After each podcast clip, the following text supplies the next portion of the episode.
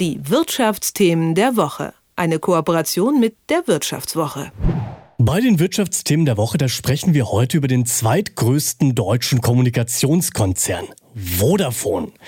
Diejenigen von euch, die bisher noch nicht selbst mit Vodafone zu tun hatten, die werden wahrscheinlich trotzdem all die Hits kennen, die über die Jahre in den Vodafone-Werbungen gelaufen sind. Wenn ich das hier mal so lese auf der Liste, beginnt mit We Are the People von Empire of the Sun 2010 schon. Oder Santi Gold mit Disparate Youth, auch wirklich ein toller Song. Oder Woodkid oder Aurora. Oder zuletzt Alice Merton. Ja, die Vodafone-Werbungen, die sind so cool und so vibey gewesen, dass viele dieser Songs erst nach dem Auftauchen in der Werbung auch zum weltweiten Hit geworden sind. Nun wollen wir aber heute nicht über die Vodafone-Werbung sprechen, sondern über Vodafone im Allgemeinen. Und damit ändert sich die Stimmung auch recht direkt. Denn diejenigen von euch, die bisher schon mal mit Vodafone zu tun hatten, zum Beispiel weil sie da ihren Mobilfunk oder ihren Internetvertrag haben, die haben nicht selten ganz schöne Probleme damit. Und bevor mir jetzt noch Rufmord unterstellt werden kann, begrüße ich hier eine Person, die sich damit bestens auskennt, nämlich Nele Hussmann von der Wirtschaftswoche. Schönen guten Morgen. Guten Morgen, danke, dass Sie äh, mich ins Studio einladen. Nele, ich erspare uns jetzt mal diese im Privatradio gängige Einstiegsfrage, ob du denn auch eine wütende Vodafone-Kundin bist und komm gleich zur Sache. Du kennst dich aktuell mit Vodafone gut aus, weil du für die neueste Ausgabe der Wirtschaftswoche dazu recherchiert hast. Kannst du mal kurz für uns zusammenfassen, um was es da ging? Ähm, ja, und zwar ähm, ging es darum, dass viele Leute gibt, selbst in meinem Bekanntenkreis, denen das schon mal passiert ist, dass sie äh, ihren Vertrag bei Vodafone verlängern wollten und ähm, dazu ähm, dann plötzlich nicht nur das neue Handy mit dem Vertrag kam, sondern auch eine neue SIM-Karte. Und äh, manche sind dann schlau genug und denken sich, das kann ja nicht sein und reklamieren das. Andere aber denken, na ja, das wird schon seine Richtigkeit haben und legen das weg und haben dann einen zweiten Vertrag.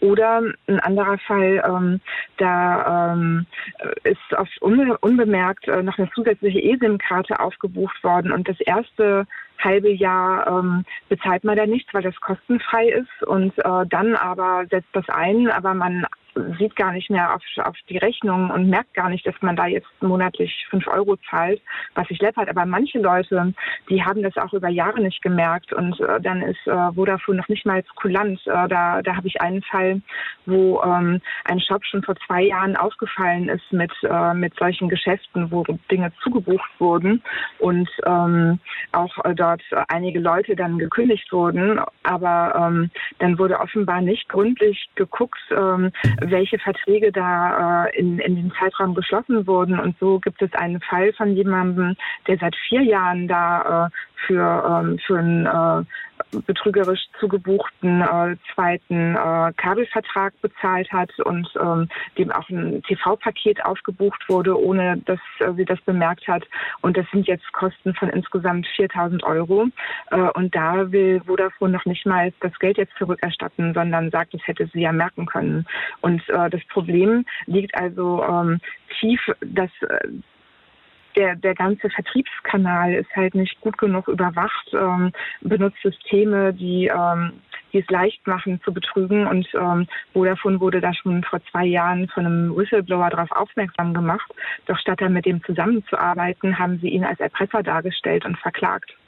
Und ähm, und zugleich aber jetzt äh, leider auch nicht ähm, dann aus eigener Kraft es geschafft oder äh, schaffen wollen, das, äh, das jetzt so aufzuräumen, dass da jetzt eine Besserung eingesetzt hätte. Bei Verbraucherschützern ähm, ist es klar, dass Vodafone halt äh, es über die mehr Beschwerden gibt als bei anderen Anbietern.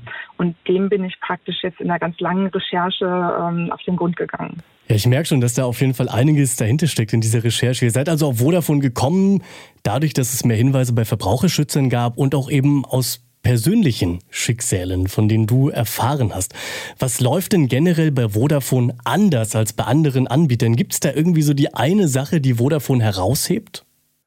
Ähm, ja, ähm, man, man, im, im Grunde haben alle ähm, Telefonanbieter das gleiche System, dass sie mit äh, zum Teil mit freien Handyshops anbieten, an, äh, zusammenarbeiten, zum Teil aber auch mit Partneragenturen. Aber wo sich das dann unterscheidet, ist, äh, welche Systeme man einsetzt, um es zu überwachen. Ein ganz einfaches Beispiel, ähm, die äh, Deutsche Telekom hat schon seit mehreren Jahren so ein SMS-Verfahren, wo halt wann immer was am Vertrag gemacht wird, ähm, sich der Kunde ähm, legitimieren muss, indem ihm eine SMS geschickt wird mit einem Kennwort, mit einem Einmal-Kennwort und das wird dann abgefragt und dann äh, kriegt der äh, Shopbearbeiter, Mitarbeiter Zugriff und dann ähm, kann er auch nur das sehen, was wirklich nötig ist. Also der sieht äh, keine Kontoinformationen, keine Geburtstage, keine Kennwörter. Und es ist bei Vodafone einfach anders. Äh, da äh, wird man nach seinem Kundenkennwort gefragt, wenn man in den Shop geht.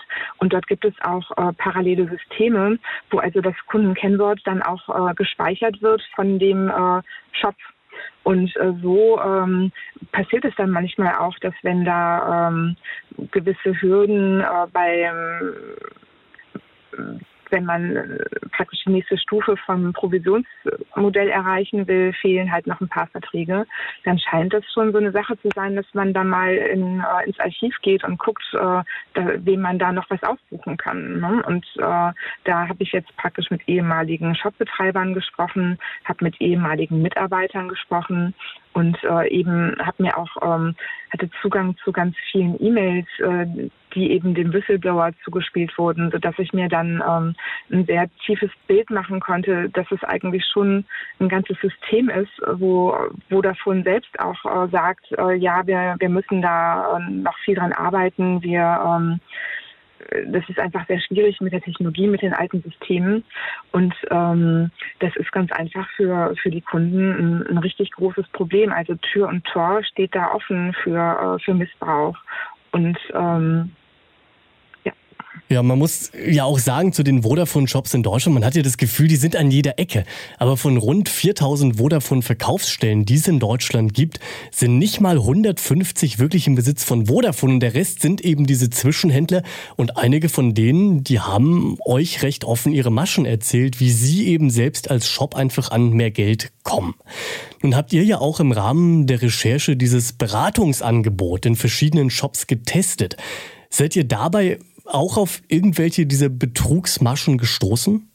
Ja, also man, ähm, mir ist ja nicht sofort was aufgebucht worden, aber ähm, in einem freien Handyshop, ähm, da äh, war das so, ähm, dass mir eigentlich ein Angebot gemacht wurde, was zu gut gewesen wäre, um wahr zu sein. Und zwar ähm, äh, haben die mich gefragt, wollen Sie unbedingt ein Handy? Und ich so, naja, eigentlich ist meins ja noch gut. Dann haben sie, ja, dann in dem Fall können wir Ihnen 240 Euro zurückerstatten sofort oder monatlich äh, 10 Euro aufs Konto überweisen.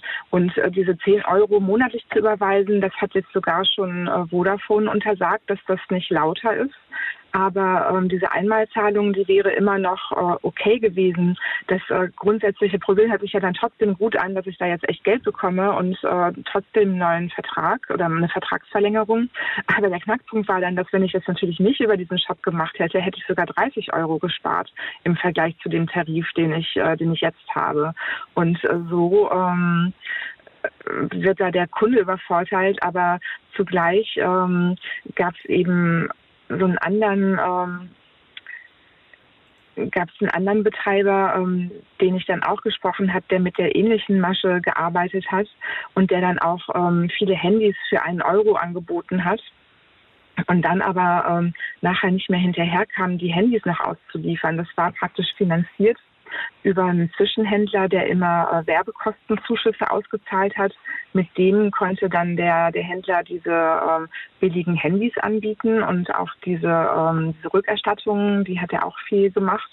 Und äh, dann ist dem aber praktisch das Geld ausgegangen und äh, also praktisch wie in einem Schneeballsystem ähm, ist er dann praktisch in der Luft hängen geblieben. Dann hat sich im Nachhinein herausgestellt, dass Vodafone sich wirklich nur für die ähm, Handyverträge in der Verantwortung sah, obwohl die ähm, die äh, Angebote, die sahen aus wie aus einem Guss, äh, wie wenn man jetzt im Vodafone-Shop selbst ist denkt man, klar, das ist alles eins, aber in dem Fall war der Vertragspartner fürs Handy war der Shopbesitzer und der Vertragspartner für den Vertrag war eben Vodafone. Und dadurch, als dann die Handy, als der praktisch in, in Geldschwierigkeiten kam und die Handys auch nicht bekam und die nicht liefern konnte, dann ähm, sind die Kunden eben ohne Handy dagestanden, aber mit dem Vodafone-Vertrag. Und dann mussten die, wurden die halt äh, noch nicht mal storniert, die Verträge, sondern nur außerordentlich gekündigt. Und äh, das hat dann auch ähm, Rückwirkungen darauf, wie, wie die Provisionen rückabgewickelt werden. Und das, das ist halt, äh, das sind viele Maschen, denen man ausgesetzt ist als Kunde.